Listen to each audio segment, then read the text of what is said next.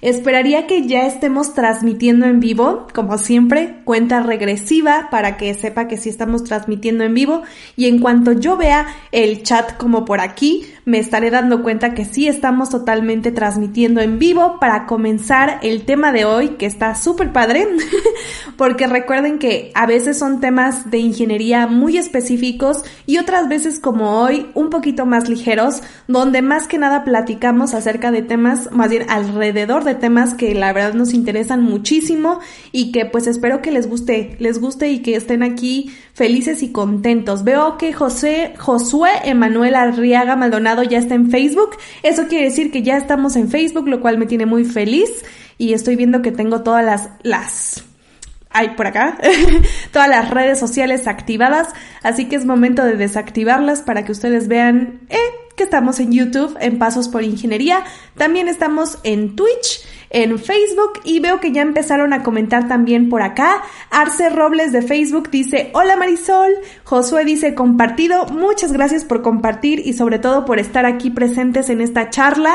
Eh, José Manuel dice, listo. Hola Marisol. Y en YouTube dice Emiliano Martínez, hola, hola. Mario Cordero dice, hola de, Costa Rica.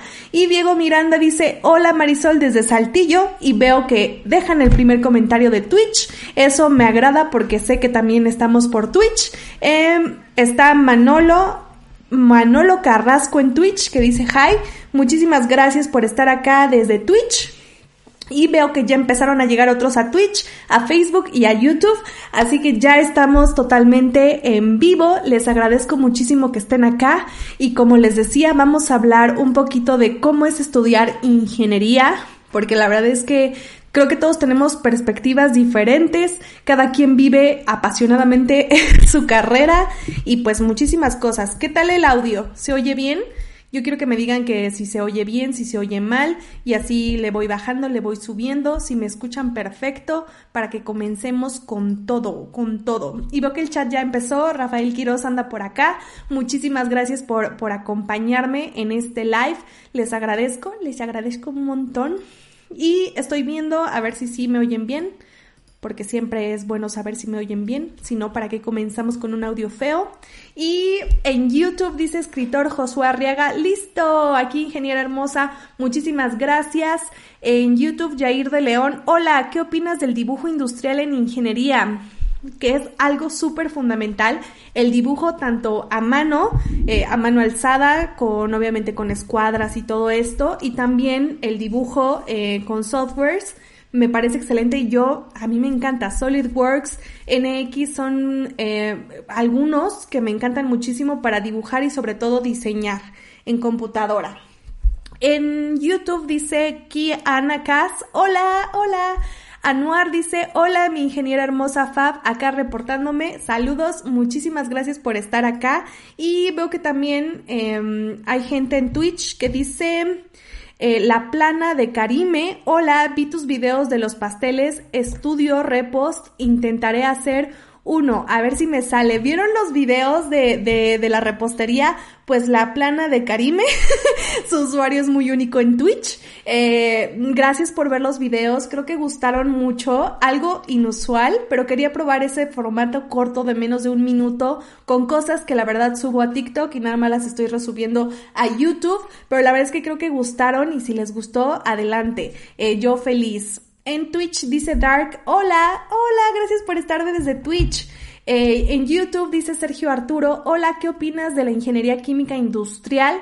Me parece fabulosa. De hecho, hay bastantes áreas de química químico farmacobiólogo, ingeniero químico, químico industrial, muchísimas áreas de la ingeniería de química que la verdad es que yo estoy muy distante, soy ingeniera mecatrónica, pero a través de pues estos videos que hago de mis pasos por ingeniería, donde invito a ingenieras e ingenieros a que me platiquen acerca de, de su carrera, me he enterado de cosas asombrosas. En Facebook dice Fran Panduro, se le escucha muy bien, muchas gracias por acompañarme desde Facebook, ya saben que me ayudan muchísimo. Si dan likes en donde quiera que ustedes se encuentren.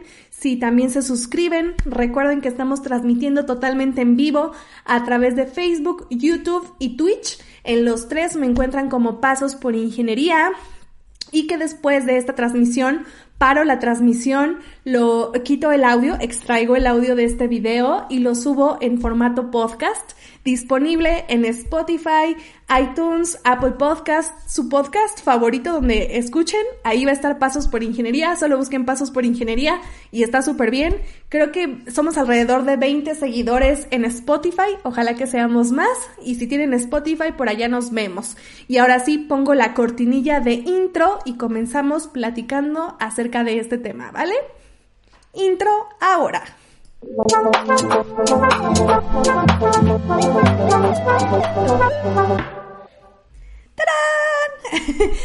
El intro tan famoso de Pasos por Ingeniería, o al menos famoso por mí, porque como edito los videos a todo el tiempo estoy viendo el intro. No sé si les guste o no, qué opinan de eso. Y pues bueno, veo que por YouTube Cristian Sánchez dice, hola, ¿qué opinas de la ingeniería en gestión y desarrollo de software? Es la que estoy estudiando y tus videos de conversión binario hexadecimal me han ayudado mucho. Muchas gracias por estar aquí, Cristian.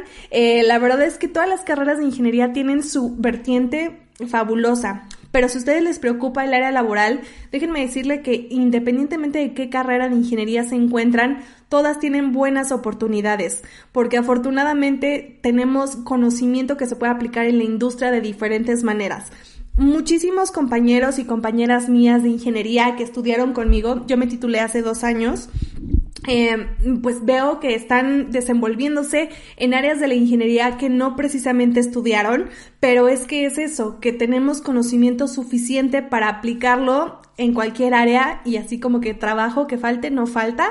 Obviamente mejores y mejores oportunidades hay, a veces uno quiere buscar otras opciones y siempre hay maneras y hay que ser muy perseverantes porque eso sí, eh, desafortunadamente ahorita tenemos como que la crisis laboral, pero bueno, dentro de todo, ingeniería es de las menos afectadas. Y veo que en YouTube dice Norma Romero, hola, la verdad me sirvió de mucha ayuda los videos de cómo programar en C ⁇ Es una gran mujer. Norma, muchísimas gracias por estar aquí. La verdad es que estoy muy feliz que les estén ayudando todos estos videos. Ya no he hecho de programación, pero es algo que quería. Y justamente les estaba platicando en mi Instagram. Por si no me siguen en mi Instagram, eh, estoy como mm, arroba marisol, M-A-O-L.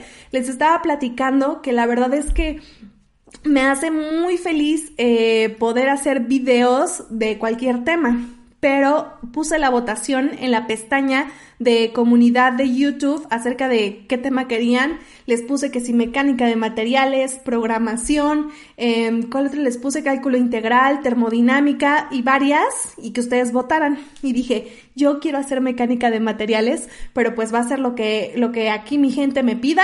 ¿Y cuál fue el que la que ganó? Cálculo integral. Así que como decidieron cálculo integral, pues yo no soy quien para decirles que no y estoy comenzando a grabar bastantes videos de cálculo integral, pero ténganme paciencia y les prometo que vamos a abarcar muchas, muchas más áreas porque mi interés es cubrir primero todas las áreas de mecatrónica que son mecánica, electricidad, electrónica, computación y control que varias carreras ocupan de esto y después ya irme a cosas que quizás no vi en la carrera, pero me gustan y aprender. Veo que en YouTube dice Edson Calle Maita, sería bueno estudiar ingeniería electrónica después de ingeniería en sistemas. Creo que estudiar una doble carrera o carrera simultánea es una gran idea, no importa qué carrera. Hay muchísimas eh, como que opciones, por ejemplo, si tú estudias ingeniería mecatrónica, puedes estudiar ingeniería mecánica a la par y la verdad es que algunas materias se revalidan, entonces simplemente estás estudiando em, el 40% de tu currícula nueva, entonces el 60% ya te lo ahorras porque la verdad es que las bases de todas las ingenierías son las mismas. Álgebra, álgebra lineal, cálculo integral, diferencial, vectorial, eh, ecuaciones diferenciales, probabilidad y estadística, y esas ya no las tienes que volver a cursar porque ya las validaste en tu carrera. Entonces, hacer una segunda carrera o carrera simultánea es un poquito más fácil porque ya no te tienes que aventar las que ya cursaste, porque son tronco común. En Facebook dice Mauricio Reyes, saludos desde Guatemala, Inge, un abrazo y, muchísimas gracias por estar aquí, saludos hasta Guatemala. Y pues el tema de hoy, como alguien me recordará que dice, porque la verdad es que no sé cómo le puse, cómo es estudiar ingeniería versión Marisol, es para que ustedes me dejen las preguntas que ustedes gusten acerca de ingeniería y que yo les platique cómo fue mi experiencia. Partiendo del hecho que les digo que yo sí fui super nerd, la verdad es que al día de hoy, y eso porque no tengo otra, otro estudio ahorita, pero a lo que voy es, nunca reprobé ninguna materia, y, casi que siempre lo decía con mucho orgullo, ahorita ya no sé si decirlo con mucho orgullo, pero sí, la verdad es que nunca reprobé ninguna materia porque era lo bastante nerd como para no dejar morir ninguna materia y pasarla bien. Estoy probando a ver qué color les gusta. Al final del live pasado, del domingo pasado, pues me dijeron el rojo, el azul, ah, también el verde. No sé por qué el verde no lo, no lo tengo tan en consideración, quizás porque me veo muy roja pero ahí estamos probando el fondo de color.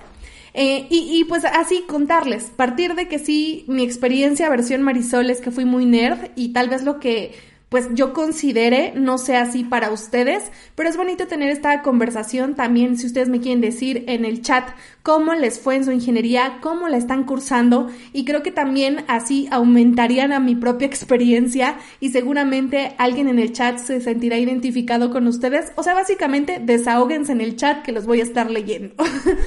en Facebook dice Salazar Willy, hola Marisol, mecatrónica y e Ingeniería Industrial. Saludos, Salazar Willy. Widito en YouTube dice, ¿ganas más con YouTube o como ingeniera?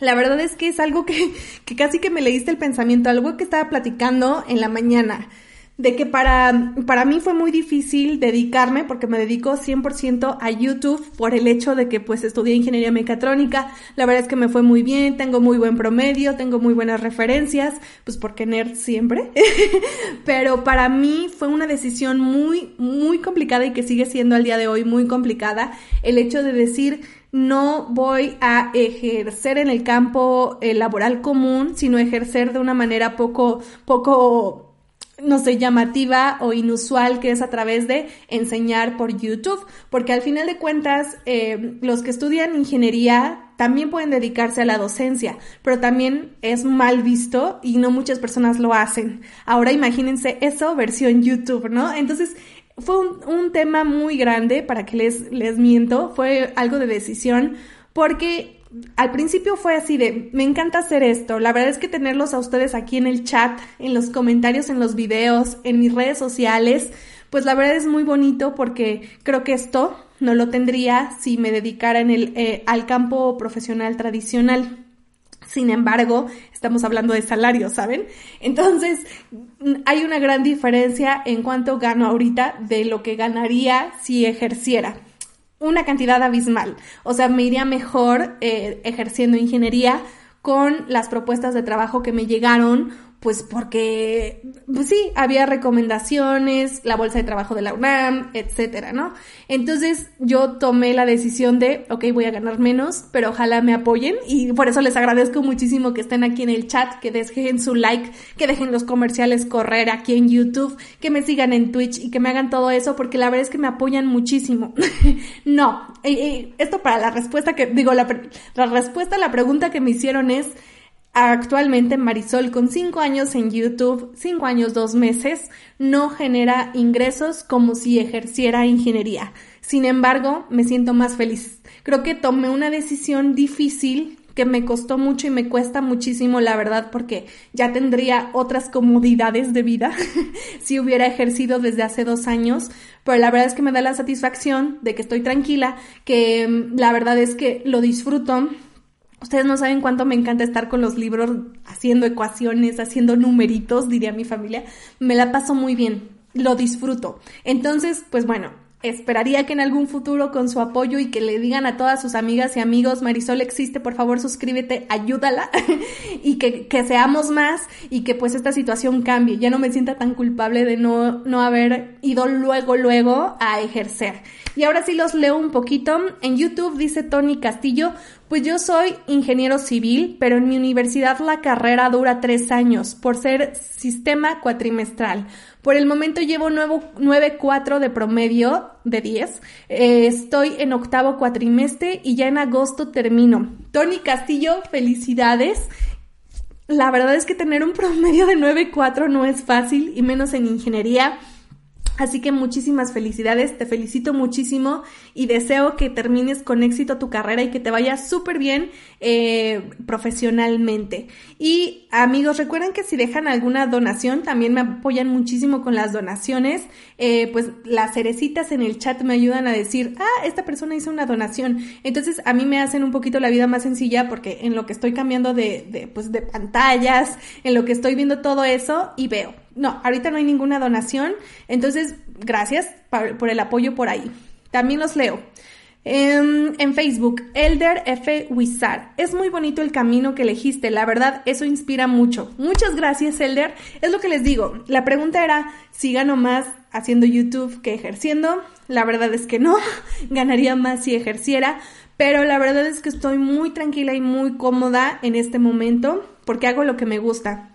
Yo disfrutaba mucho en la carrera pasármela en la biblioteca estudiando y ahorita hago eso, pero en mi cuarto, ¿no? Igual y también hay aquí hay un tema de que Marisol casi que no socializa y pues en el trabajo, pues compañeros de trabajo, cosas, temas. Y pues Marisol es ella y ella misma y pues lo máximo que tengo de convivencia social es con ustedes a través de Instagram, a través de Twitter. Entonces esa es mi convivencia en el trabajo. Entonces está un poco raro porque a veces me reúno con mis amigas y amigos ingenieros y pues llegan y me dicen así como, ay, el tal problema de la oficina y el jefe y esto y esto, y yo así de, no, pues es que yo soy mi propia jefa y sí soy una tirana como jefa, pero pues es que si no, pasos por ingeniería no funciona. En Twitch está Shadow Walechus. Y dice, hola Marisol, hola, perdón Shadow si super leí mal tu usuario. y pues también sepan que estoy en Facebook, en Twitch y en YouTube como Pasos por Ingeniería. En Twitch dice Yur Josué, si quisieras estudiar otra carrera, ¿cuál estudiaría Marisol? Esa fue una pregunta que me hice durante la carrera, la verdad. Cuando empecé ingeniería mecatrónica, el primer semestre yo dije, voy a estudiar ingeniería mecatrónica y al terminar voy a estudiar ingeniería en psicología. ¿Qué tiene que ver mecatrónica con psicología? Nada, pero Marisol quería estudiar psicología. Después de que terminé ingeniería, la verdad es que me apasioné muchísimo por el área del conocimiento de la física y todo esto. Entonces, ahora, cuando ya titulada, había pensado estudiar no una carrera, sino una maestría. Y todavía no la descarto, pero me gustaría más en algún futuro estudiar algo más hacia lo que me hizo estudiar ingeniería mecatrónica que es eh, hacer animatrónicos. Me encantaría, siempre lo digo y a lo mejor a mucha gente dicen, ya spoileaste tu futuro, pero me encantaría tener una empresa de animatrónicos. Entonces también eso es algo importante para el canal. Gracias para todos los que están suscritos al canal de YouTube. Lo que esperaría para este 2021 es que a la mitad del año, oyéndonos hacia el final del año, hiciera cosas prácticas de electrónica, electricidad, de programación, eh, orientada a objetos y todo esto para el canal a modo de prácticas y así para mí volver a hacer cosas prácticas, que la verdad es que los laboratorios para mí era lo mejor de estudiar ingeniería y pues ahora no lo tengo, hace dos años que me la dedico a estudiar ingeniería de papel, hacer cálculos, hacer análisis y la verdad es que me gustaría algo práctico. La razón principal por la cual no lo he hecho es muy básica. Una, porque no he dado las bases teóricas, porque según yo, para llegar a electrónica, antes tenía que haber terminado cálculo este, integral y diferencial, pero la verdad es que me falta mucho por integral, así que pues me estoy apurando por esa parte. Entonces yo solita me detuve. Entonces, ya que este año esperaría hacer la parte teórica de ingeniería electrónica, de la ingeniería eléctrica, etc., pues ya pueda aplicarlo en cosas de circuitos y todas esas cosas que me encantan. Y la segunda razón por la cual no lo he hecho es muy simple. Cuando yo me eh, titulé, eh, hay como que una tradición, no tradición, porque los materiales no son precisamente caros, pero sí hay muchísima gente que les cuesta muchísimo. Entonces a mí me pasó que doné mi material, todo mi material, resistencias, condensadores, todo eso que es un poco más económico, todo eso, pero también cables, herramientas, no todo. Entonces Marisol empezaría desde cero y pues yo el año pasado quería empezar a hacer cosas prácticas.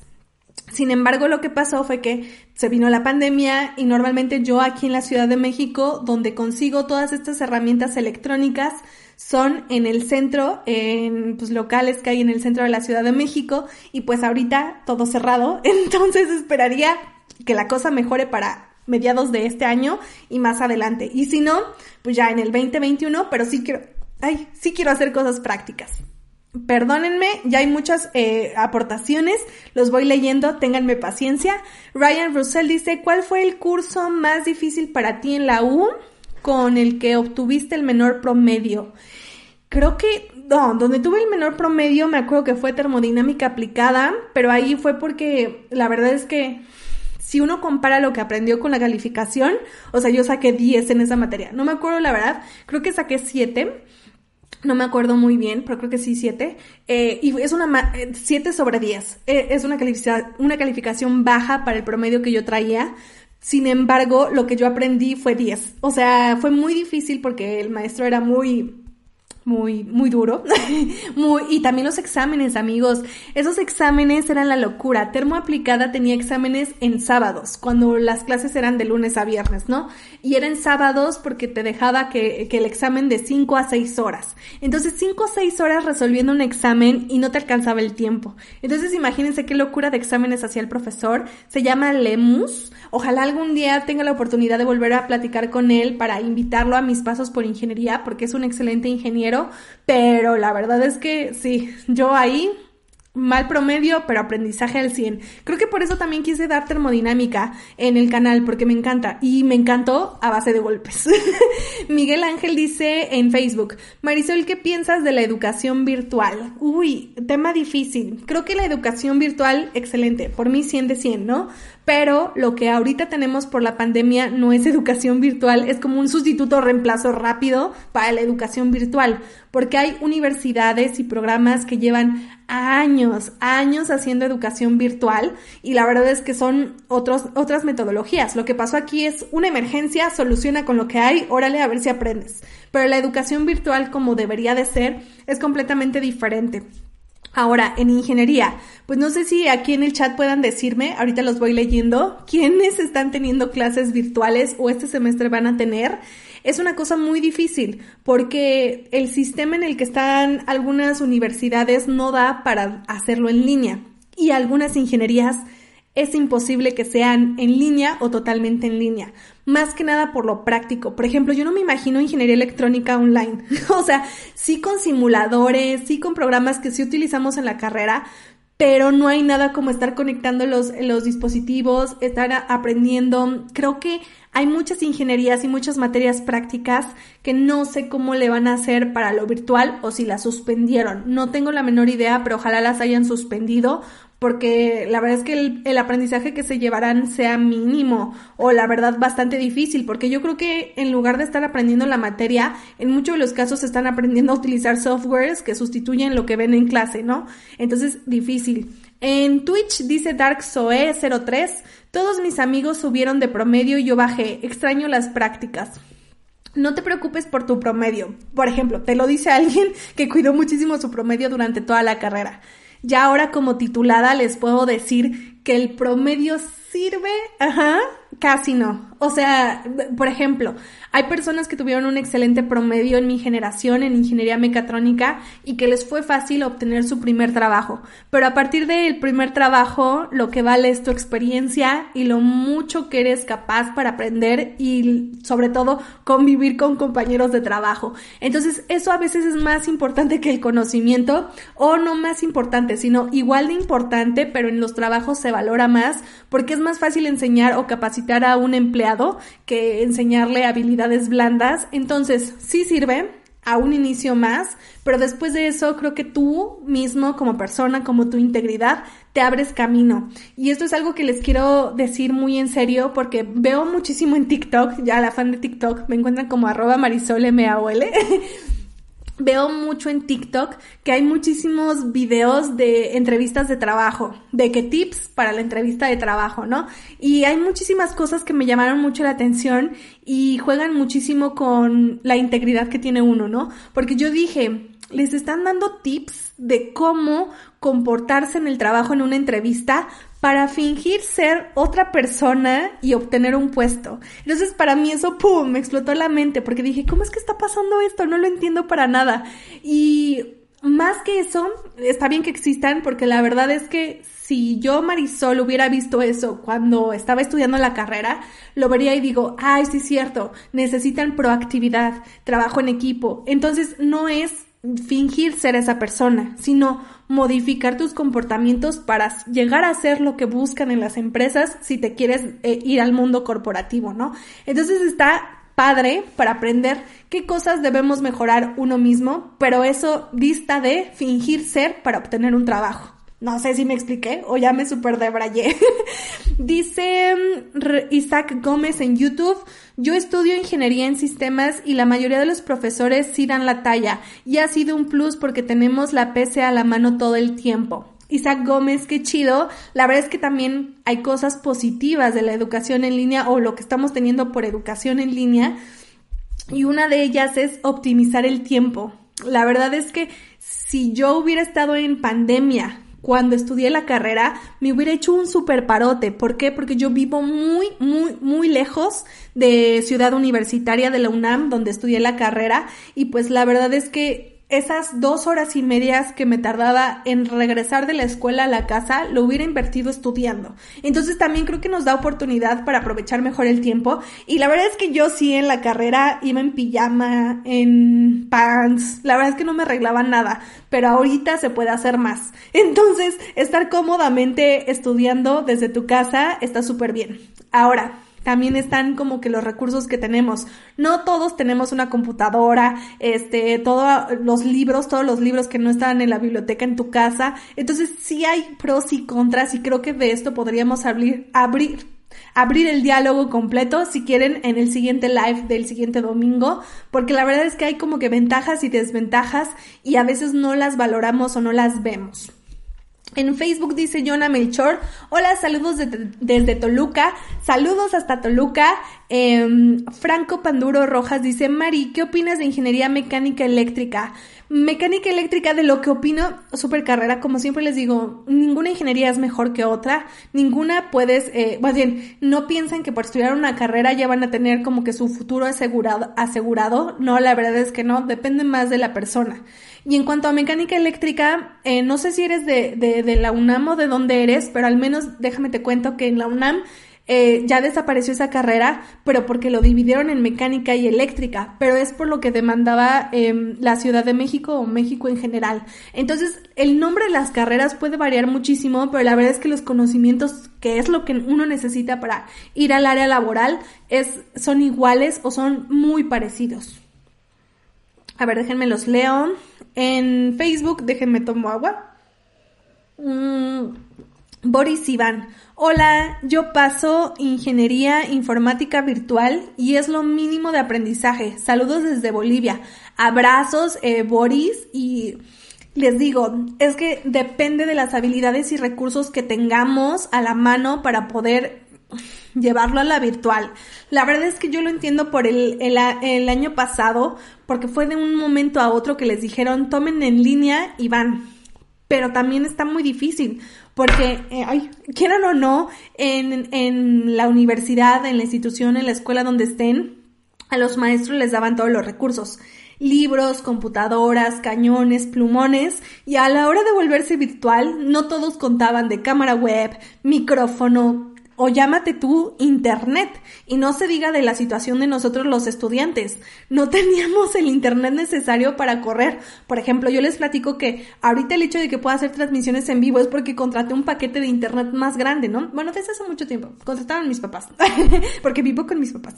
Pero lo que voy es, antes de eso quería hacer lives, pero mi Internet no me lo permitía. Ahora imagínense ustedes en clase una locura, una locura. Creo que ah, México en particular no estaba preparado para esto o no las universidades públicas. No sé, en las privadas, cuéntanme.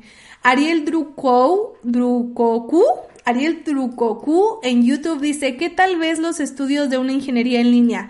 ¿Crees que pueda ser deficiente? O sea, ¿qué opino de la ingeniería en línea? Mira, te voy a platicar que el año pasado fui a la Universidad Anáhuac de Tampico a dar eh, una conferencia en línea en la cual, la cual me invitaron eh, al foro de proyecciones empresariales de la Anáhuac y estuvo súper interesante porque hubo un momento donde conocí a la persona que estaba haciendo carreras de ingeniería en línea de la NAWAC. Creo que ahorita ya salió el plan recientemente, pero me estaban platicando de, oye, ¿cómo ves ingeniería en línea y esto y esto?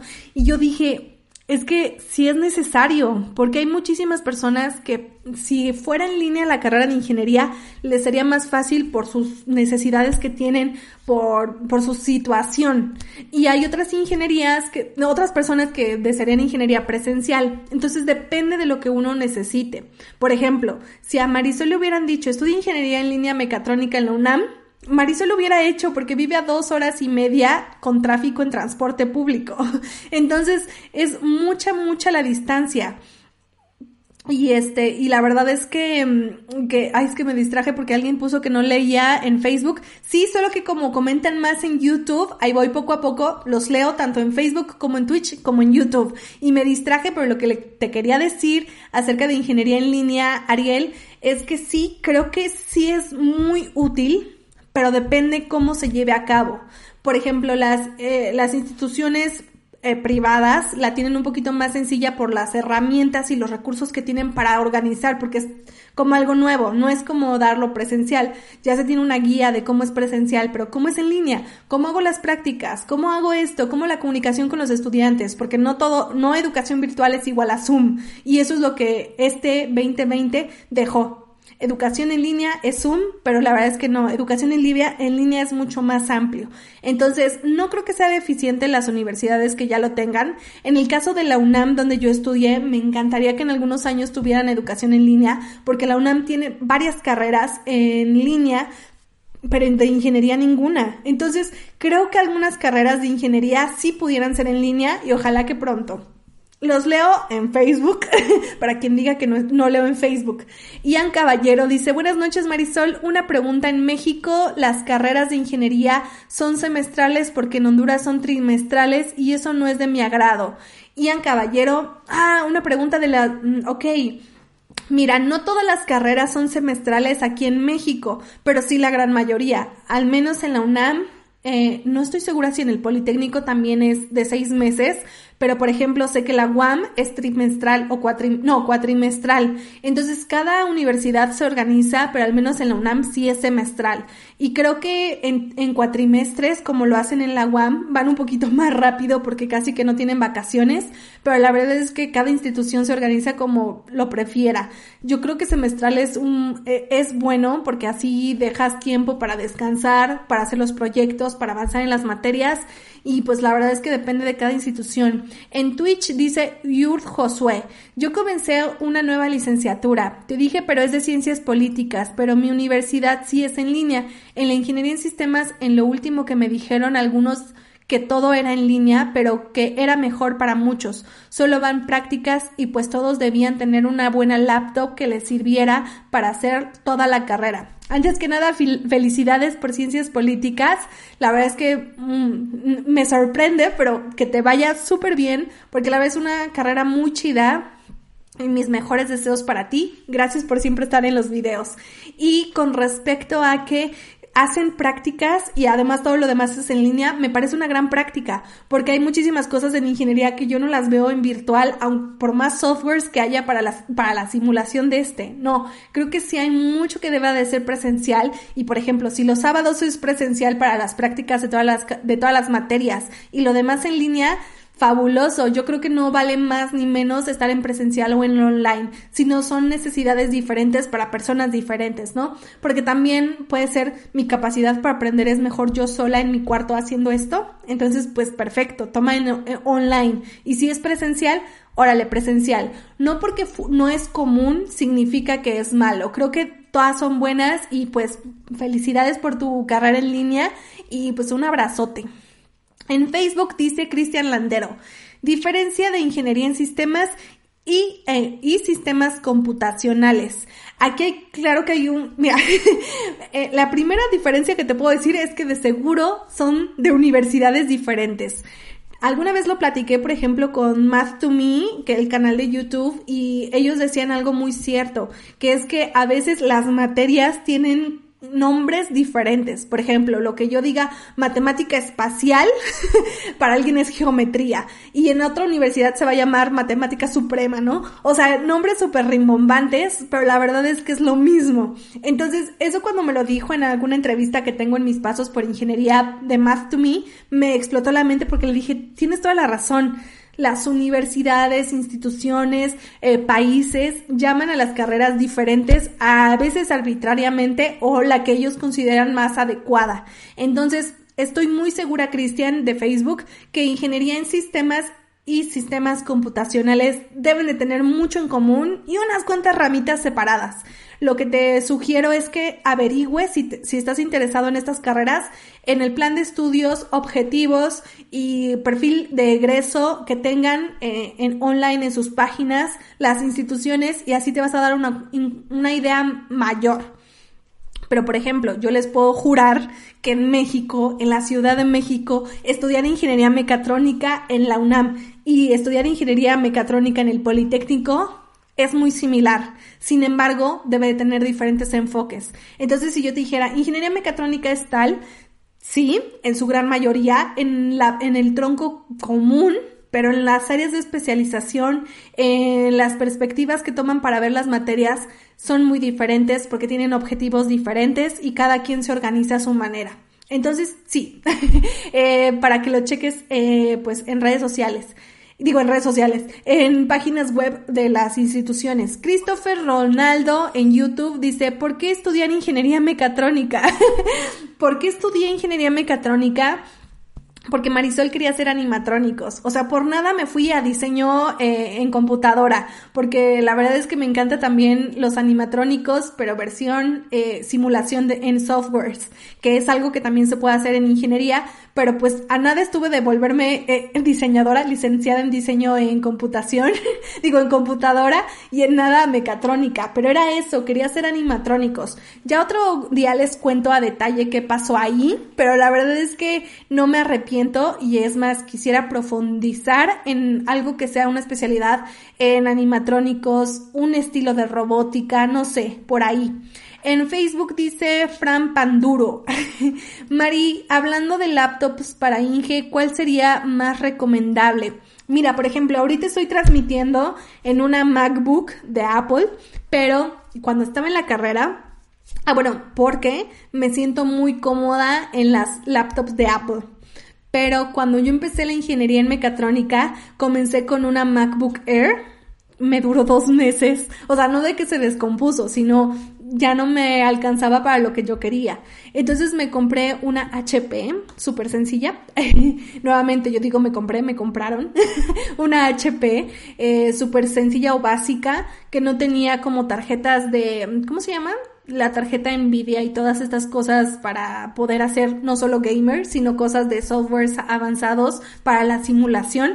Sin embargo, con esa me funcionó hasta quinto semestre y estoy segura que me hubiera funcionado hasta el final de la carrera. Solo que tuve la oportunidad de cambiar de laptop y me fui por una que si tuviera una tarjeta Nvidia eh, bueno, es Nvidia, yo siempre digo Nvidia, pero es Nvidia, eh, la verdad es que esas tarjetas sirven muchísimo. A mí cuando vi que varios arquitectos la tenían, dije, ay, qué padre que tengan esta, esta computadora con tarjeta de gráficos Nvidia, pero la verdad es que sirve muchísimo para las personas que hacen simulaciones en computadora, diseño en computadora para hacer muchas cosas porque se requiere del procesador. Entonces, y de la y de los gráficos que uno pueda ver. Entonces, sí les va a servir si se van para diseño, si van más hacia el área de civil para hacer simulaciones también, pero si ustedes, por ejemplo, son programadores y etc., ah, como por ejemplo, no sé, industriales, mecánicos, con la HP viejita que yo tenía, me hubiera funcionado súper bien. Claro, creo que donde tuve complicaciones con mi computadora, la que tenía la tarjeta Nvidia, fue em, en robótica. En robótica usábamos MATLAB, pero con, pues es que eran matrices gigantescas, o sea, gigantescas, con muchísimas operaciones para calcular la cinemática, la dinámica, la posición, eh, velocidades, un montón de cosas en robótica. Y ahí con la tarjeta Nvidia y con mi supercomputadora Pro, según yo, bueno, no era tan Pro, pero Pro, este, no funcionaba. O sea, tardaba 20, 30 minutos en que me sacara un resultado de una matriz. Pero es porque eh, era complicado el proceso. Pero eso sí, por ejemplo, cuando eran los exámenes, lo que yo hacía eh, era así como que sacarlo todo en MATLAB, dejarlo correr y me iba al siguiente programa, ¿no? Pero es eso, también como los profesores sabían que algunos programas se tardan en hacer los cálculos porque son cálculos gigantescos, le dan chill, le dan calma. Entonces, súper, súper bien. La verdad es que con cualquier computadora no se necesita gran cosa. Claro, te facilita la vida, pero si no, yo hubiera seguido con la básica mucho, mucho tiempo. Por aquí vi que andaba Seren. ¡Ah! Mi hermana. Hola, hermana, ¿cómo estás? Muchas gracias por estar aquí. Un abrazote. De hecho, ella tiene mi, mi laptop ahora. Este, no sé si ocupe la tarjeta gráfica Nvidia, pero pues salud. Alexander R en YouTube dice, hola Marisol, honestamente, ¿qué opinas de comenzar a estudiar ingeniería en software como primera carrera a los 37? Saludos y un abrazo desde Colombia. Alexander, un abrazo gigantesco. ¿Qué opino de estudiar ingeniería a los 37? Bueno, déjenme decirles que si pueden, todos los que estén tanto en YouTube, Facebook y Twitch, déjenme su edad aquí en el chat. Pongan 27. Bueno, yo soy 26. 26, ya les escribí. 26. Listo. La verdad es que algo que, que, me quedó claro en el capítulo pasado que salió ayer de mis pasos por ingeniería, donde mm, platicamos acerca de la, estudiar ingeniería en Argentina de una amiga que se fue a estudiar en el extranjero a Argentina era que allá en Argentina es muy común estudiar una carrera entre los 35 y los 45 años. Si eres más joven, es como raro, es como, ¿por qué estás estudiando una carrera antes de los 35, no? Y para mí, así voló mi mente porque dije, pues no sé por qué acá en México es de menor edad. Quizás porque es como, ni siquiera lo piensas, es como, terminas la prepa o el bachillerato, ahora vas para la carrera. Y que en Argentina fuera diferente y que vieran raro al revés, me dejó claro algo. No importa la edad a la que empieces, de hecho yo me preocupaba, o sea, yo con 23 años de, no, ¿por qué no voy a terminar la carrera a los 20, a los 23? No tenía que darla, bueno, para mí era una crisis en ese momento, así de, no, ¿por qué no voy a terminar la carrera más joven? Y ahorita digo, pues ¿cuál era la prisa? Mi carrera era de 5 años, pero la verdad es que, que la terminé en cuatro por acelerada, por adelantar materias, pero ahorita digo, pues ¿cuál era mi prisa? O sea, no, no hay edad para estudiar, no, no pasa nada si de verdad tu primer trabajo lo tienes a los 38, 39, 40, 50, no pasa nada. La verdad es que tenemos mucho eh, estigma contra eso pero la verdad es que yo también tuve compañeros de clase de ingeniería mecatrónica que tenían mucha más edad y no pasaba nada, o sea, tanto agarraban la onda porque muchos dicen, no, pues es que entre más joven, más fácil aprendes. Yo te digo que ahorita estoy entendiendo más los temas de cómo los entendí cuando estaba en primer semestre. Es lo que les compartí en redes sociales.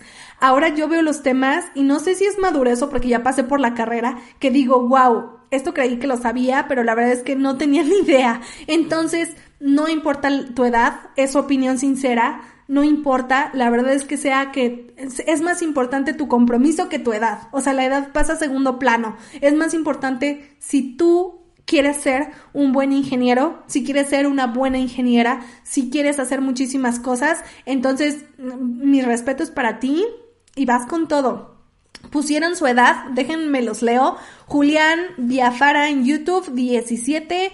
Markov, 27. Escritor Josué Arriaga, 30 años. 30 en Twitch también me dicen. Edgardo, 28. En Facebook me dice José Manuel, 30 años. Jorge Mena anda de 15 años por acá. Gracias por ser tan joven y estar por acá. Violeta A dice 18. Alex Soto, Ah, hablan de las computadoras. y dice Racert C1, yo tengo 22, ya terminé la de sistemas. Felicidades. Julián 17. ¿Quién más me puso su edad? Eh, Puma dice, tengo 18 e ingresé a medicina humana en Perú, San Marcos. Llevaré matemáticas, veo tus videos por si acaso. Puma, este, es algo que me gusta muchísimo. Muchos entran a pasos por ingeniería sin ser ingenieros o ingenieras y me encanta, porque es como, no solo aquí están los ingenieros e ingenieras, sino tengo de arqui, ahora de medicina humana, de un montón de carreras. O sea, me han dicho, yo estudio diseño, pero estoy aquí aprendiendo, ¿no? Y es eso, porque las matemáticas, las bases, las ven en todas las carreras. Ingeniería no es la única que ve matemáticas, pero sí es de las únicas que casi que toda la carrera ves matemáticas, pero al menos necesitarán las bases de matemáticas y creo que Pasos por Ingeniería te puede servir muchísimo. Cristian Landero en Facebook dice 18 y pues más edades, Arnold Olis Romero dice 35 y medio. Sarek dice, ¿eso es lo que hace la universidad? Ah, no sé qué decías. Y José Salan 24. Ahí está. De muchísimas edades, hay, todo es válido. Por ejemplo, eso sí, cuando estés en el aula, yo tenía, la verdad es que mal, compañeros que, que actuaban así como, ay, el que ya es grande del salón y esto y el otro. Pero la verdad es que es mucho prejuicio que uno tiene porque yo te digo, ¿para qué quería acabar la carrera súper joven? Creo que a los 23 quería acabar la carrera. Y es como, ¿Por qué Marisol? Porque todo mundo dice que si la acabas más, más pronto vas a tener mejores opciones laborales. La verdad es que no. Hay muchísimas cosas que uno lo aprende mejor cuando es más grande. Entonces seguramente habrá pros y contras de lo que tú estás haciendo. Pero tanto los que estudian muy jóvenes como los que estudian muy grandes, o más bien más adultos, porque no son grandes, eh, la verdad es que es súper válido y les deseo que les vaya súper bien quítense, tanto los pequeños, ese estigma de la edad de, ah, ya terminé la carrera y tengo 18 años, no.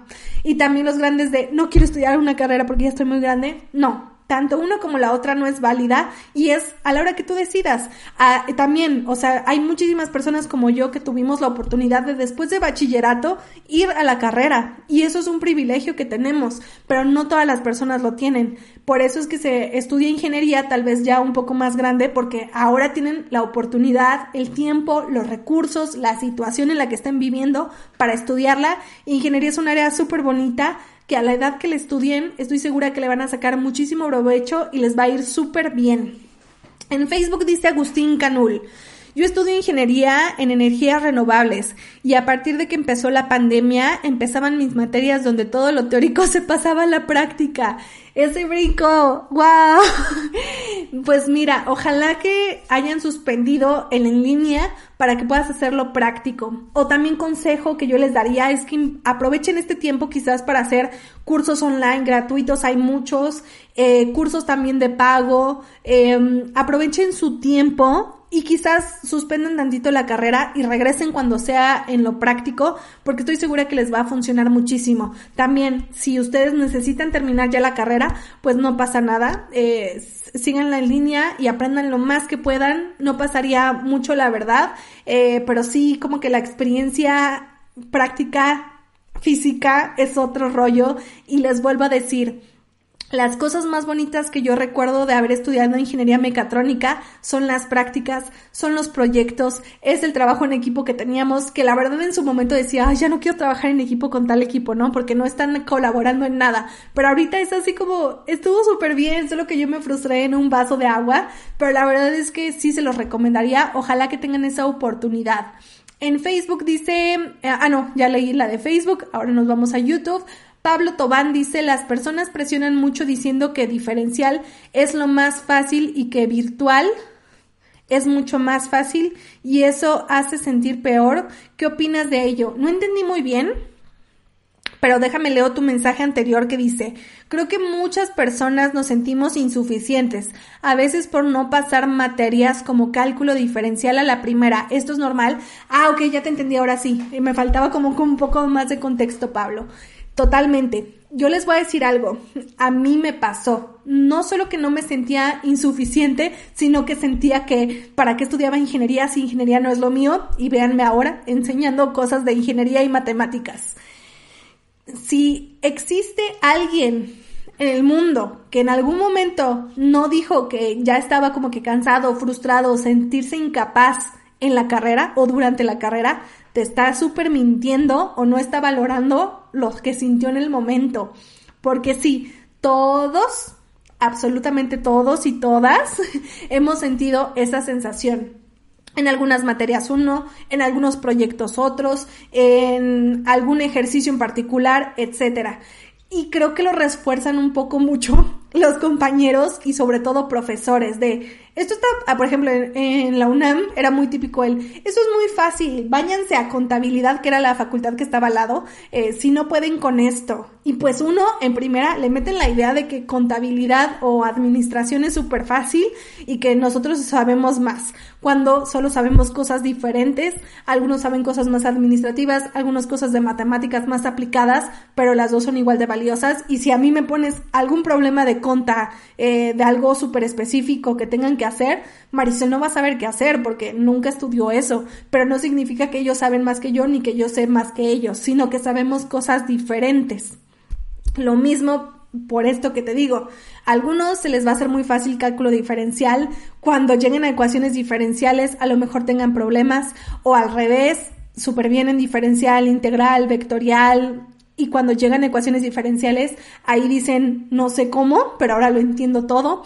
Entonces depende mucho de cada uno de nosotros, pero todos hemos sentido esa sensación de que no vamos a poder, pero spoiler, vas a poder, no te sientas frustrado.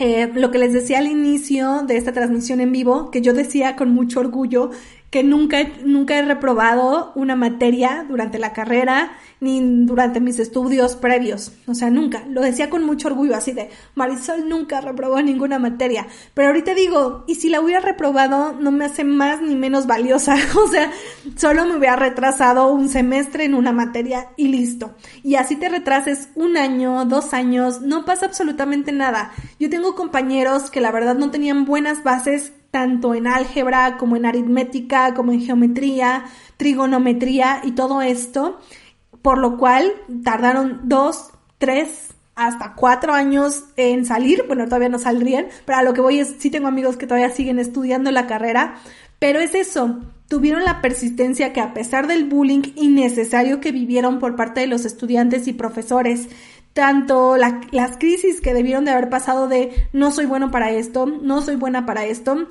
Ahorita ya lo están logrando.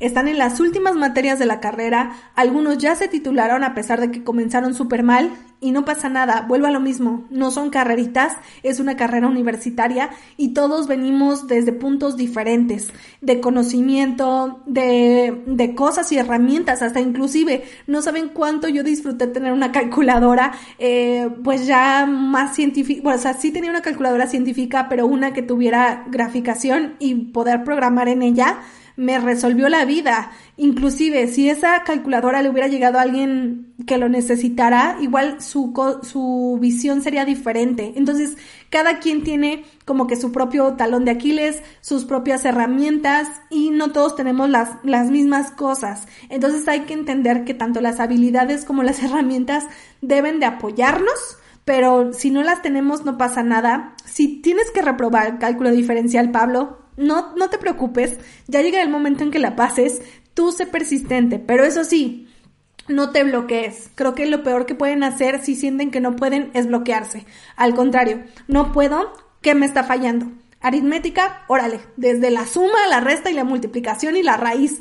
De hecho, por eso tengo mi lista de reproducción que se llama Matemática para todas y todos. O sea, es matemáticas y aritmética desde cero. Después pasaré a geometría, después a trigonometría, a todo eso, porque hay muchísimas personas que no lo tenemos muy claro. Entonces, es mejor llenar los huequitos de desconocimiento y estoy segura que les va a ir súper mejor. Entonces, digan, no sé cálculo diferencial, pero es verdad que no sé cálculo diferencial o no sé em, factorizar, no sé hacer operaciones con radicales y fracciones, exponentes.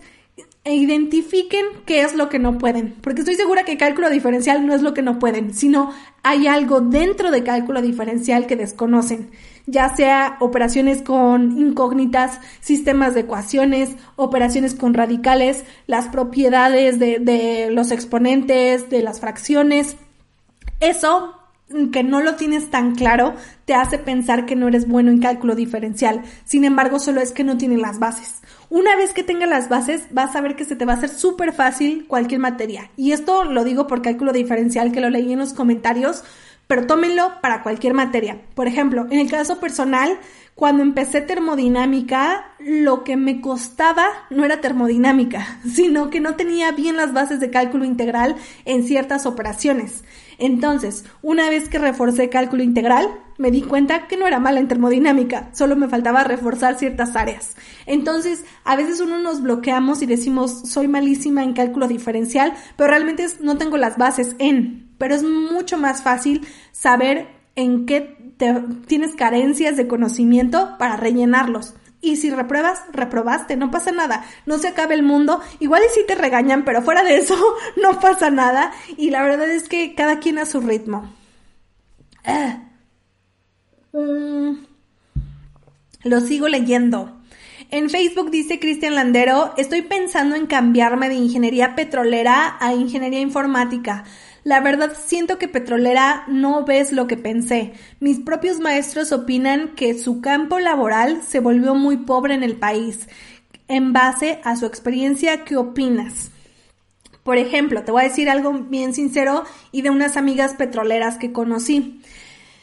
Ellas me decían, es que estudié ingeniería petrolera porque este estado es petrolero y la verdad es que había muchísimo trabajo para petroleros. Mis tíos son petroleros y talala son petroleros, shalala, ¿no? y era por que están estudiando una carrera que le veían futuro. Pero al menos en la situación de México esto cambió drásticamente y la verdad es que sí hay trabajo para ingenieros petroleros, ingenieros petroleros de, de planta, eh, en muchísimos lados, también de oficina, ingenieros petroleros, pero la verdad es que eh, la bolsa de trabajo disminuyó, hay menos oportunidades. Sin embargo, si tú estás estudiando ingeniería petrolera porque te gusta conocer los procesos petroleros y que los yacimientos y esto y el otro, sigue ingeniería petrolera. Que haya menos trabajo no significa que no haya, sino tal vez antes era más fácil, ahora es más complicado. Sin embargo, si es lo que te gusta, estudia ingeniería petrolera. Ahora, si tomaste la decisión de estudiar ingeniería petrolera porque veías que había trabajo, es un gran momento para que te cambies de carrera si, si decides, ¡ay! Se fueron los mensajes. No sé qué pasó. Ah, llegaron todos los mensajes de Facebook, por eso es que no estaba leyendo Facebook, no me habían aparecido, pero bueno, ahora los leo. ¿Pero qué estaba diciendo? Ah, sí, si tú ya descubriste que te gusta ingeniería informática, no pierdas más tiempo. Ahora estudia ingeniería informática. También tengo muchos amigos y amigas que decidieron cambiar de carrera, pero en el inter de que lo decidían era así como, no, es que voy a perder dos años, que ya me costó muchísimo, pero dos años no significa nada cuando en comparación tienes el resto de tu vida, ¿no? Entonces mejor dedicarte a lo que quieres el resto de tu vida que a dedicarte a esto porque X, Y o Z fue la razón para elegirla. En el caso de Petrolera, te digo, a lo mejor era porque veían un panorama muy, muy feliz, muy, muy verde para estudiarla, pero si ya no es así y ese era tu motivo, pues cambia. Por ejemplo, hay muchos ingenieros e ingenieras que deciden estudiar ingeniería porque se dice que en tal lugar hay mucho más trabajo, ¿no? y es así como, ok, es una razón totalmente válida, pero yo diría, mejor piensen en lo que realmente les gusta. Porque sí, puede ser que sí, puede ser que no, puede que la situación cambie. Por ejemplo, ingeniería petrolera hace 30 años Dios mío, mueres en dinero, pero ahorita solo te va bien económicamente, ¿no? Entonces sí dista mucho de las razones externas a lo que uno siente y quiere. Ahora, también hay muchísimas ingenieras e ingenieros que son muy jóvenes para elegir su carrera. Entonces pueden haber elegido algo mal, pero si en el Inter que estaban estudiando eso se dieron cuenta que les gusta más otra área, cámbiense, no pierdan un año, no pierdan dos años, no pierdan tres años, es la decisión de su vida y aprender sobre lo que a ti te gusta vale la pena 100%. Sergio OG en Facebook dice, la idea es estudiar una carrera que de verdad te apasione, no solo por las oportunidades laborales. Exacto. Te digo, es totalmente válido, eh, Search, que alguien elija porque le va a ir mejor económicamente o porque hay mejor oportunidad laboral o inclusive porque es el trabajo que hay cerca del lugar donde viven. Se vale. Pero si tienes la oportunidad y el gran privilegio de elegir una carrera, que nadie te esté presionando, ni lo económico, ni tus familiares, ni nada, ningún factor. Elige lo que te apasiona, o sea, sí, no hay de otra. Por ejemplo, yo me considero privilegiada porque a mí no me dijeron estudia tal, o a mí no me dijeron, quiere, o, a mí, misma, dije, quiero mucho dinero, entonces estudia tal. No, estoy en el privilegio de, Marisol, es con tu vida lo que quieras. ¿Qué quieres hacer? Mecatrónica. Órale, estudia mecatrónica. Pero la verdad es que si tienen ese privilegio de poder elegir, pues hagan valer ese privilegio que tienen, ¿no? Entonces, les recomiendo eso. En YouTube dice Juan Jacob, ¿de dónde, en dónde aprendiste C? El lenguaje de programación en C. Juan Jacob eh, me enseñaron en la carrera. En la carrera me enseñaron lenguaje C, lenguaje Java, lenguaje C++, eh, Visual, Visual Basic y antes de eso en la prepa no sé por qué me enseñaron Turbo Pascal. De ahí en fuera yo lo he aprendido. Patricio Fernández dice, escritor Josué Arriaga, son pocas las personas como tú. También supongo que muchos no ayudan por el tema que muchos solo quieren copiar. Ya empezaron su conversación interna, no sé de qué están hablando, pero chido, también sigan hablando entre ustedes, en lo que los voy leyendo a los demás. Em, Patricio en, en, YouTube dice, ¿cuál creen que es el mejor juego mental para ingenieros? El mejor juego mental. Algo que les voy a confesar, bueno, no es confesar, los que ya conocen pasos por ingeniería ya lo deben de saber que es que yo no soy buena en el cálculo mental. O sea, a mí me cuesta muchísimo el cálculo mental, desde la suma, las restas y desde luego las multiplicaciones mentales, ¿no? Pero en mi idea de esto es una habilidad que se tiene que trabajar como cualquier otra habilidad, pues voy a bajar videojuegos o videojuegos para celular, eh, no sé cómo decirlo, apps, eh, para poder aprender a hacer cálculo mental. Y resulta que hay varios juegos donde te lanzan las operaciones y van cayendo y tú pones la respuesta, ¿no? Eso puede ayudar. Y al final lo dejé, ¿no? Entonces, si quieren pues mejorar alguna habilidad, ya sea operaciones mentales como yo, u operaciones de otras cosas, o, o simplemente conocimiento, hay muchas apps. De hecho, me acabo de enterar que mi amigo Daniel Carreón tiene su app, así que próximamente pueden buscar en su Play Store o en su Apple Store Daryl Carreón y seguramente es para que aprendan más cosas. Debe de haber muchas apps, solo búsquenlas. Dice Wilson Claros en YouTube. Para los que les gusta el emprendimiento, la ingeniería industrial es de mucha ayuda. Sí, ingeniería industrial también sabes que tiene mucho trabajo en cualquier cadena de suministro que exista, ¿no? Desde Mave en México, que es una empresa mexicana para hacer, eh, ¿cómo se llaman? Electrodomésticos eh, línea blanca, sí se dice línea blanca creo, tienen muchísimas plantas de producción. Los ingenieros industriales encuentran muchísimo trabajo ahí, en Amazon, en Mercado Libre, en las distribuidoras. Los ingenieros industriales ahí tienen mucha chamba también. Samir Fajar dice, profe, pero eres muy buena en matemáticas y es como que lo que más nos golpea fuerte a muchos. Sí, la verdad es que, miren, lo que les digo, yo carezco de poder tener la habilidad del cálculo mental. Sin embargo, creo que mi capacidad analítica ha sido lo que me ha rescatado todos estos años me encanta analizar los procesos. O sea, no sabré de hacerte una operación gigantesca de, de memoria, o sí, pero me tardo muchísimo. Pero eso sí, si tengo una calculadora, Marisol te puede hacer una ecuación diferencial súper super compleja, porque las matemáticas no es cálculo mental. O sea, es parte de, para las personas que lo ocupen, pero las matemáticas van mucho más allá. Ingeniería va mucho más allá de los números. Es más una capacidad analítica. Entonces creo que eso es lo que me ha ayudado y lo que me ha hecho sentirme buena en matemáticas, que tengo esta capacidad analítica. Entonces sí, a veces el cálculo mental con el que nos trauman en primaria y en secundaria no es necesariamente la razón por la cual puedas ser bueno o malo en matemáticas, sino solo esa habilidad no la desarrollaste o no te gusta o no la tienes y las demás de matemáticas sí y mucho ánimo con eso, no pasa nada. Dice... Vivaldo Isaí en YouTube. ¿Extrañas el anexo de ingeniería? Ay, qué bonito. Mm. Totalmente. El anexo de ingeniería, eh, bueno, les digo, en la Facultad de Ingeniería hay como dos lugares en Ciudad Universitaria de la UNAM donde se estudia ingeniería. Tenemos eh, pues el conjunto norte que es el conjunto principal y el conjunto sur que es también llamado el anexo o la coladera. ¿Por qué se llama el anexo de ingeniería? Creo que es porque sí tiene, tenía antes el nombre de anexo de ingeniería porque era como un anexo de la Facultad de Ingeniería del conjunto norte o era el conjunto sur. Bueno, ya me revolví con eso. Pero el, el hecho es que se cambió eh, bueno, no se cambió, internamente también le dicen anexo solamente o también la coladera, porque la coladera es porque los primeros años de la carrera las estudias en el anexo de ingeniería, que es matemáticas, álgebra, los cálculos, ecuaciones diferenciales y alguna que otra ya de tu carrera pero principalmente las de tronco común. Entonces se le llamaba la coladera porque era así como pasaste todas estas materias de matemáticas fuertes, bueno, pues ahora sí ya te puedes ir al principal, ¿no? Entonces era como una coladera y le dicen el anexo también.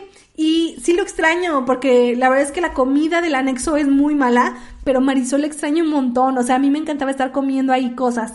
De hecho, tenía la intención de hacer estos lives en el anexo de ingeniería, en la pokebola, que no es la pokebola que se llama la Leonardita, que es una escultura, una escultura super padre. Y de hecho quería que el primer live fuera en la pokebola.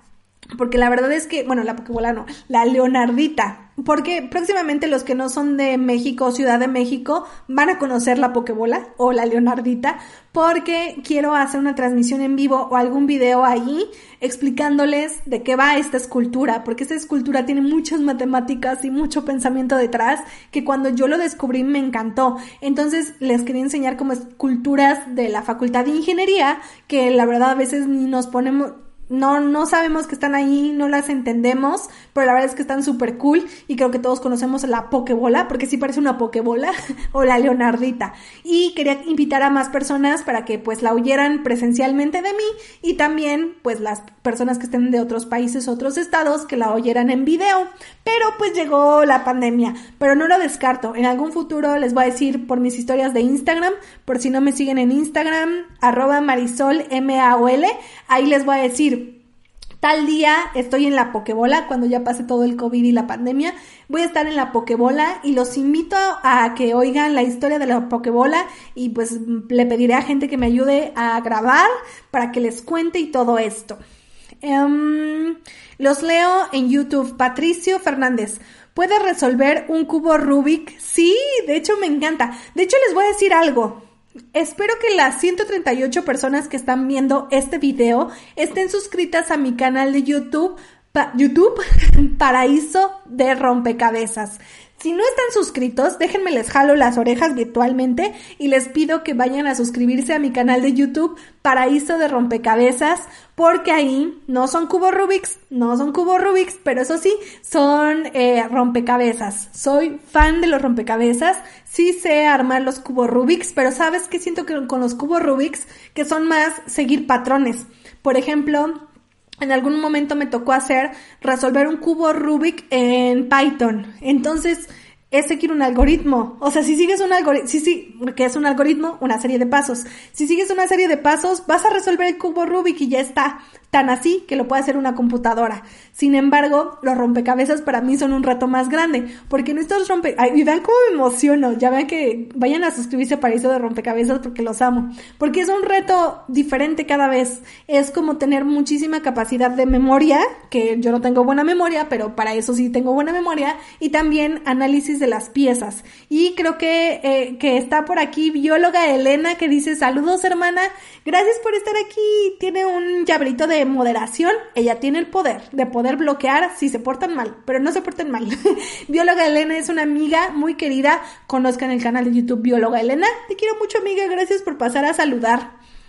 Entonces les estaba diciendo, regresando, eh, sí, Sí sé resolver cubos Rubik's, pero me gustan más los rompecabezas y tan me gustan que creé un canal que se llama Paraíso de Rompecabezas, donde se pueden suscribir y me ven armando rompecabezas. La verdad es que como mi tiempo y mi esfuerzo está completamente en pasos por ingeniería, lo que hago es en mi tiempo libre armar rompecabezas.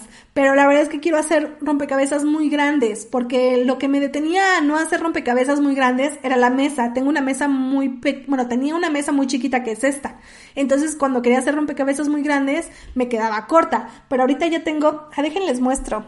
Tengo esta mesa, que es mucho más grande de la que estoy. Y pues aquí voy a poder hacer mis rompecabezas y de hecho próximamente van a ver el rompecabezas de, ay, no puedo atinarle. Ahí. Este es un rompecabezas panorámico que está seccionado en cuadros y que lo armé para tenerlo de fondo y ustedes ya conocieron el fondo. Entonces, Literal, en este escritorio hago pasos por ingeniería, dos pasitos para allá, hago paraíso de rompecabezas. Entonces váyanse a suscribir si no lo conocían. La verdad es que a mí me encanta armar rompecabezas y estar armando rompecabezas para mí es la gloria. Dice DNT en Twitch. Buenas noches Marisol, llegué tarde, no te preocupes, gracias por venir. Recuerden que todos los domingos por la noche aquí nos vemos, eh, ya llevamos más de una hora, pero realmente 7.30 pm, hora México Centro. Y gracias por estar aquí porque ya somos 150 personas y les quiero agradecer a todos por compartirme parte de su tiempo y sobre todo para que sepan que esto pasa todos los domingos por la noche. Lo pueden encontrar en YouTube, en Facebook o en Twitch como Pasos por Ingeniería y también lo pueden buscar en solo formato de oír, o sea, podcast, en Spotify, Apple Podcast, Google Podcast, todos los podcasts me encuentran como Pasos por Ingeniería y le dan seguir y ya pueden oírlo en formato podcast por si se quieren como que aventar todo esto. Y otra cosa que les quería decir es que creo que somos más espectadores cuando tenemos una charla así como que muy amena de cosas que me pasan, cosas que nos interesan a todos los ingenieros e ingenieras. Entonces, quizás sea mejor una transmisión de tema de ingeniería en específico y otra, eh, otro live de domingo platicando y otro live de tema y otro live platicando de, de cosas así que nos interesen para que ustedes eh, también me conozcan un poco más y podamos platicar. A mí me encantan estos lives y les soy muy feliz de que estén aquí, de verdad. Y tengo hipo. Déjenme tomar agua. Dice Ryan Russell, ¿tienes planeado hacer tutoriales sobre Proteus 8? Sí, justamente como les comentaba, la idea es que a mitades de este año o hacia finales haga ingeniería práctica y dentro de eso con softwares de simulación, Proteus está dentro de, de la lista para hacer programas de electrónica y electricidad. Bióloga Elena dice, en los estudios churubuscos ingenieriles. Gracias amiga por estar acá. Les digo, de este lado sucede pasos por ingeniería, de aquel lado que acaban de ver que si se acaban de unir, se los enseño. En este lado pasa, más bien sucede paraíso de rompecabezas.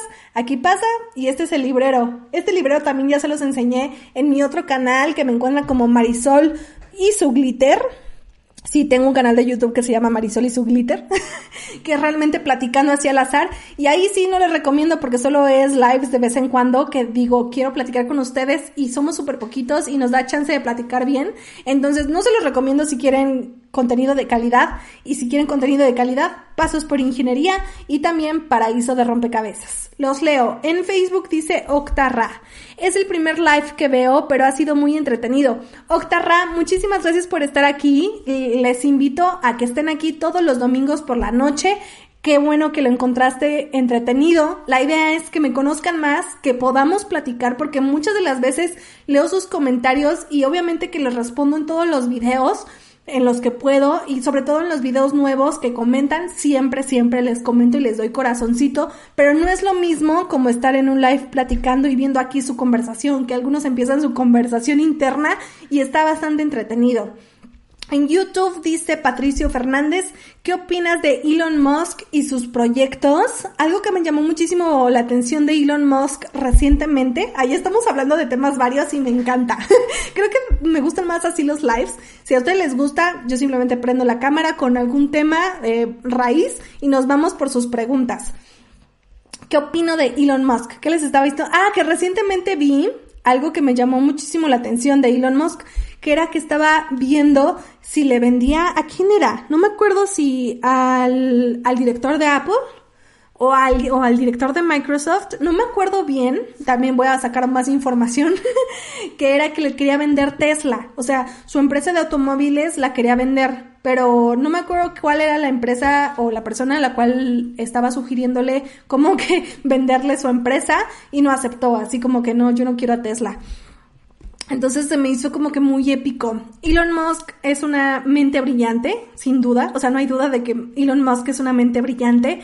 Pero tiene como que ideas bastante uy, fuertes, ¿no? Que a veces no piensa en muchas personas, sino en lo que él cree que es correcto y a veces uno piensa que las cosas que está haciendo son correctas cuando no necesariamente y por eso es importante oír a las personas externas, porque puede que estemos equivocados, puede que no, pero es mejor como que dialogarlo y él no tiende mucho al diálogo. Entonces es algo complicado, obviamente lo admiro completamente y pues sí, de hecho Ahora sí, comercial del comercial. Suscríbanse a mi canal de YouTube Marisol y su glitter, así me encuentran. De hecho, en la sección de pasos por ingeniería en canales, ahí están todos mis canales. Pero en Marisol y su glitter, ¿por qué? Porque ahorita que preguntaron lo de Elon Musk, tengo el libro de Elon Musk y ya que lo estoy terminando pero lo que quería hacer es leer como que ciertos capítulos y hacer un live así de la nada y decirles, en este capítulo el libro habló de tal, y por ejemplo, que sean puros libros que a mí me gusten, que son de ciencia, tecnología, ingeniería y matemáticas.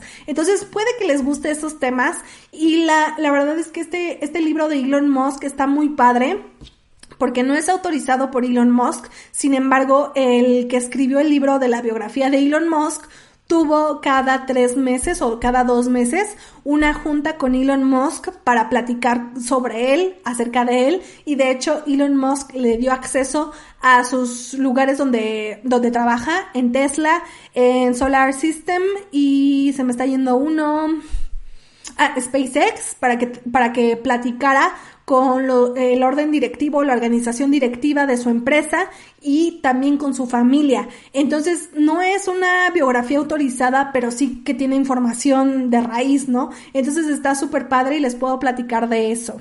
Dice Patricio Fernández, ya me suscribí. Muchas gracias. Besotes. Y por último tengo el proyecto de Crea Naranjada con mi amiga bióloga Elena donde platicamos de temas varios y ahí se va a poner súper chido. Próximamente amigos, próximamente, pero se va a poner chido, así que también suscríbanse a Crea Naranjada y no quería decir el nombre porque puede que cambie de nombre ese canal, pero al menos ahorita lo encuentran como Crea Naranjada. Luis en YouTube dice, no, eso fue en sus inicios y se la ofreció a Apple. Sí fue a Apple, pero recientemente lo volvió a hacer. Lo que pasa es que creo que ya no quiere estar tan de lleno en Tesla. O sea, quiere como diversificar en otras áreas. Eh, y esa noticia salió hace como dos semanas.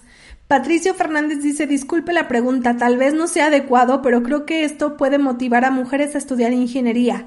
¿Tuvo muchos prejuicios por parte de los varones y profesores cuando usted era estudiante? Miren, ya anoté dos temas que yo creo que les va a interesar, que es eso de estudiar ingeniería desde la perspectiva de una mujer, que así es un lugar muy árido, les adelanto, pero la verdad es que yo las invito a que todas las ingenieras estudien y que sobre todo si aquí me están oyendo ingenieros, que hagan la vida un poco más fácil de, la, de lo árido que es para sus compañeras porque a veces tenemos ideas muy sesgadas y les prometo que personas como yo, que comprometidas al estudio, nos hubiera gustado tener otro trato. Y ese tema lo dejo para la lista. ¿Y cuál era el otro? Bueno, siempre veo los lives otra vez para apuntar los temas que se me ocurren y platicarlos. Jean Paul Listening en YouTube. O sea, ahorita tengo puros comentarios de YouTube. Si están por Facebook, háganse notar para que también los lea, pero según yo solo hay de, de YouTube comentarios por aquí. Eh, Jean Paul Listening dice, Marisol, oye, al terminar tu carrera hiciste práctica, servicio social o tesis. De ser así, ¿en dónde lo hiciste? Ya que algunas universidades lo piden como requisito para titularte. Sí, aquí también en la UNAM hace servicio social. En mi caso lo hice en el Instituto de Ingeniería de la UNAM. Espérame. Em, ¿En qué fue mi servicio social? Ayudé a crear un concentrador solar eh, automatizado eh, y hacer estudios de lodo y residuos sólidos biodegradables y no biodegradables con herramientas, ¿cómo eran? Eh, tiene un título así súper largo, pero es eso, ayudar a automatizar un concentrador solar para un propósito general que era el tratamiento de residuos sólidos orgánicos e inorgánicos, un, un titulazo que era, pero era eso en esencia, algún día les enseñaré ese documento y eh, aprendí bastante de mi servicio social también y pues tuve la oportunidad de hacerlo en la Facultad de Ingeniería de la UNAM y no es opcional, es necesario para titularte también. En Facebook dice Moy, son más dedicadas las mujeres. Sí, muy, bueno, no, no, todas. Yo tengo muchísimos ingenieros conocidos que también son muy dedicados, pero las mujeres también tendemos a hacerlo un poquito más y sobre todo organizadas. Eh, no es una regla general, hay mujeres y hombres que no son organizados y hay mujeres y hombres que sí lo son. Em, pero sí, ojalá hubiera más mujeres en ingeniería. Esteban dice, ¿civiles ingeniería? Sí, ingeniería civil es ingeniería. Dice, dime quién fue tu bully Marisol y me lo sueno sin problemas.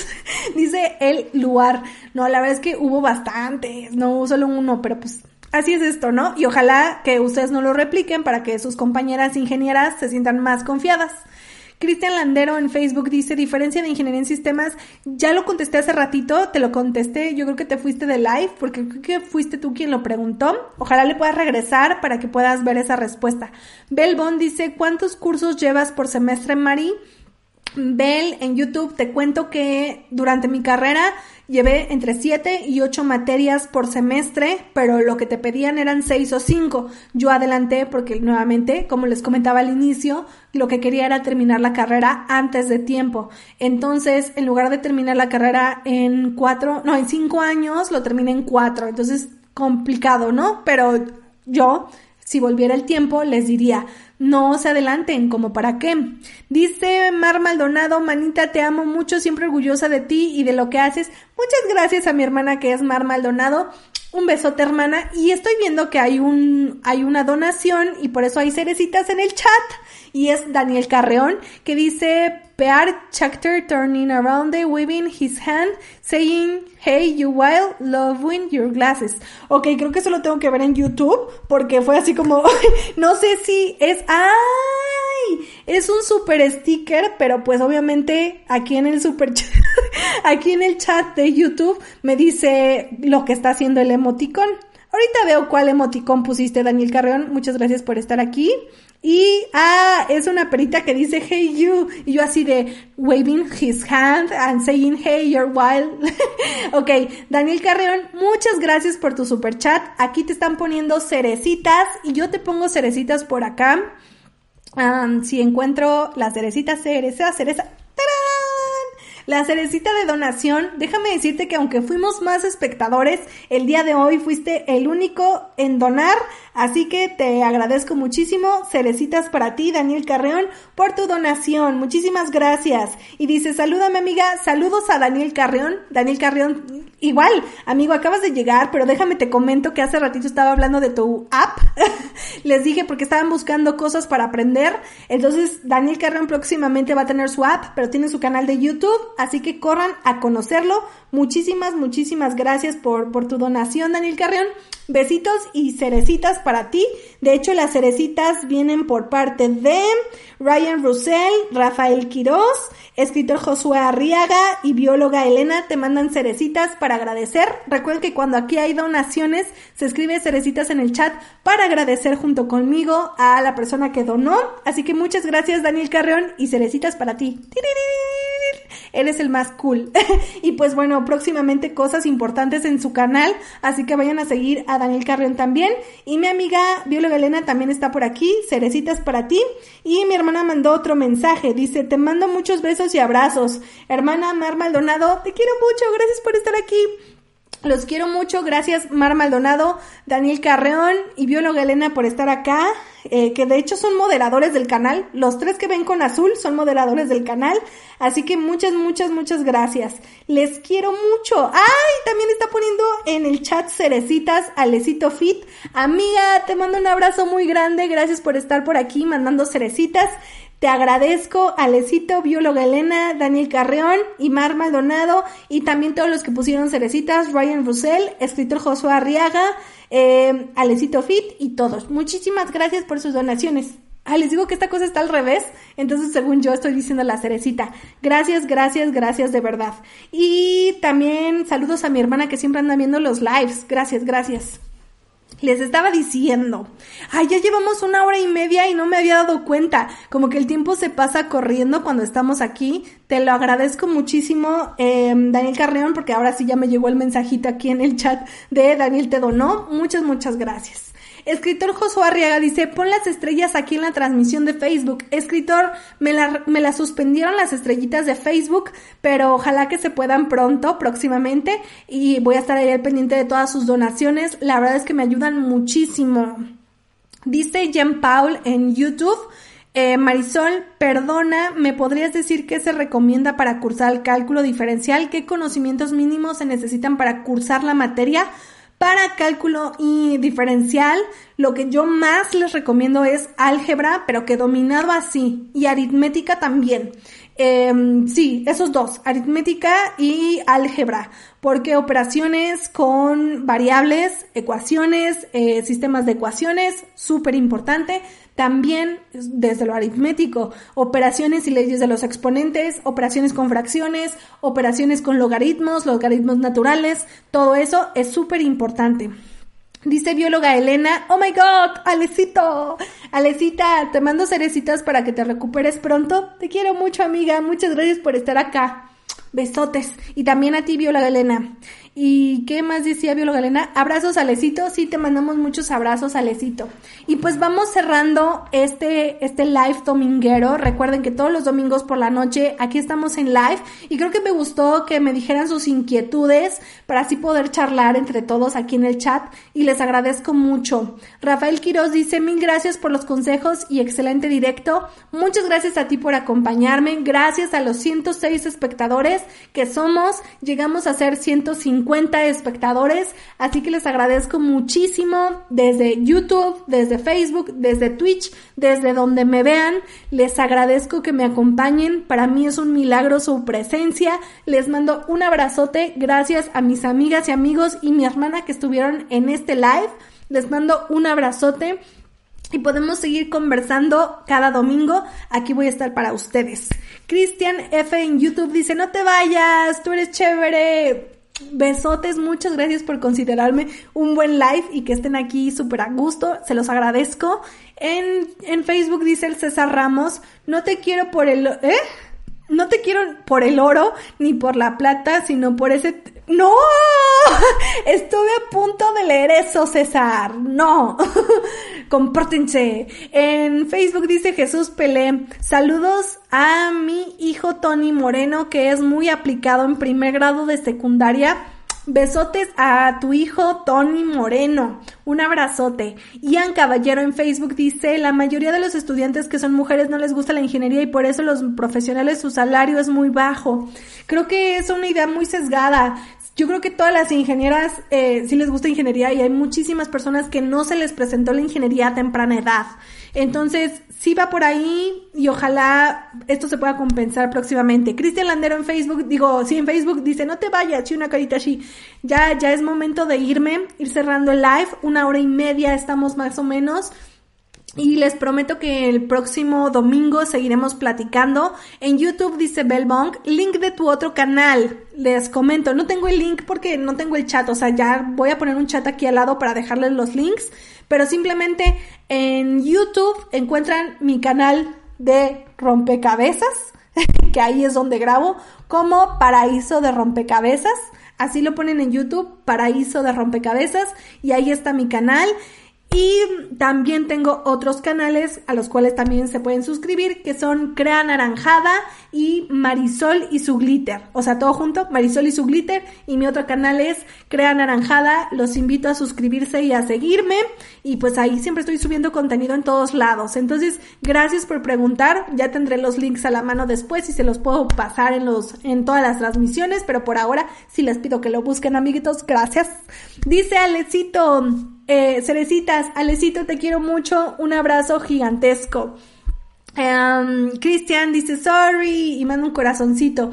Corazoncito para ustedes. Y pues ya amigos, gracias. Leo sus nombres por último para hacer la cortinilla de cierre.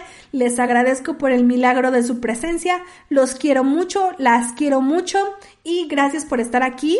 Esteban, que es nuevo suscriptor, Aurelio, Luzmán, Ricardo Rojas, en Facebook César Ramos, Ian Caballero, eh, Cristian Landero, César Ramos, en YouTube Jorge Mena, Jesús Castro, Alecito Fit, Esteban MP, Benjamín Piñón, em, y todos los que dejen sus comentarios, dice Lisette Em, saludos desde Paraíso Tabasco, abrazo hasta Paraíso Tabasco.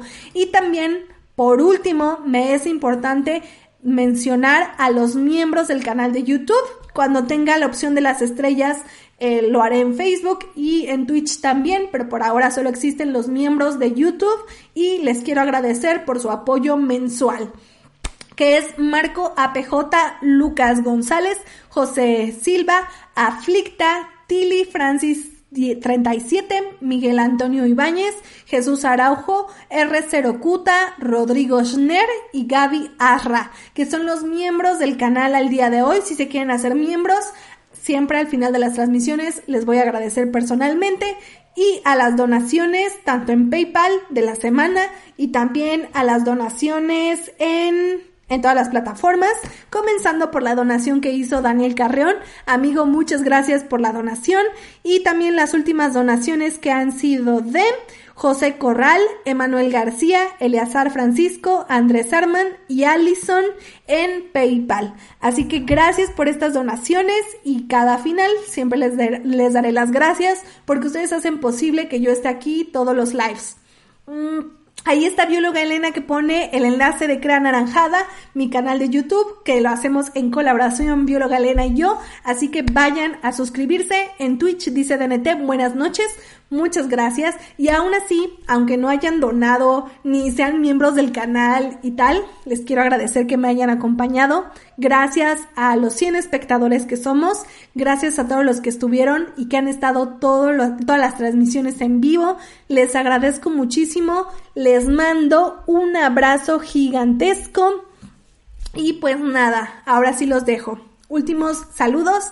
Hola y adiós a Ryan Russell Belbón, quien lo escribe, Julián Cruz, Luz Mazárate, bióloga Elena, Octavio Rodríguez, Blas Rix DNT, eh, Cristian Landero y todos los que me acompañaron en este chat. Alecito Fit también y Félix 1204. Gracias y ah sí, Elena ya puso el link de mi canal de rompecabezas. Ahí está, Paraíso de Rompecabezas por si se quieren suscribir a mi canal de rompecabezas. Abrazos, gracias por estar y nos vemos el próximo domingo. Hoy sí me la volé, una hora treinta minutos, o sea, me la volé. Gracias por acompañarme. Besitos y que inicien la semana con todo. Les quiero, les amo.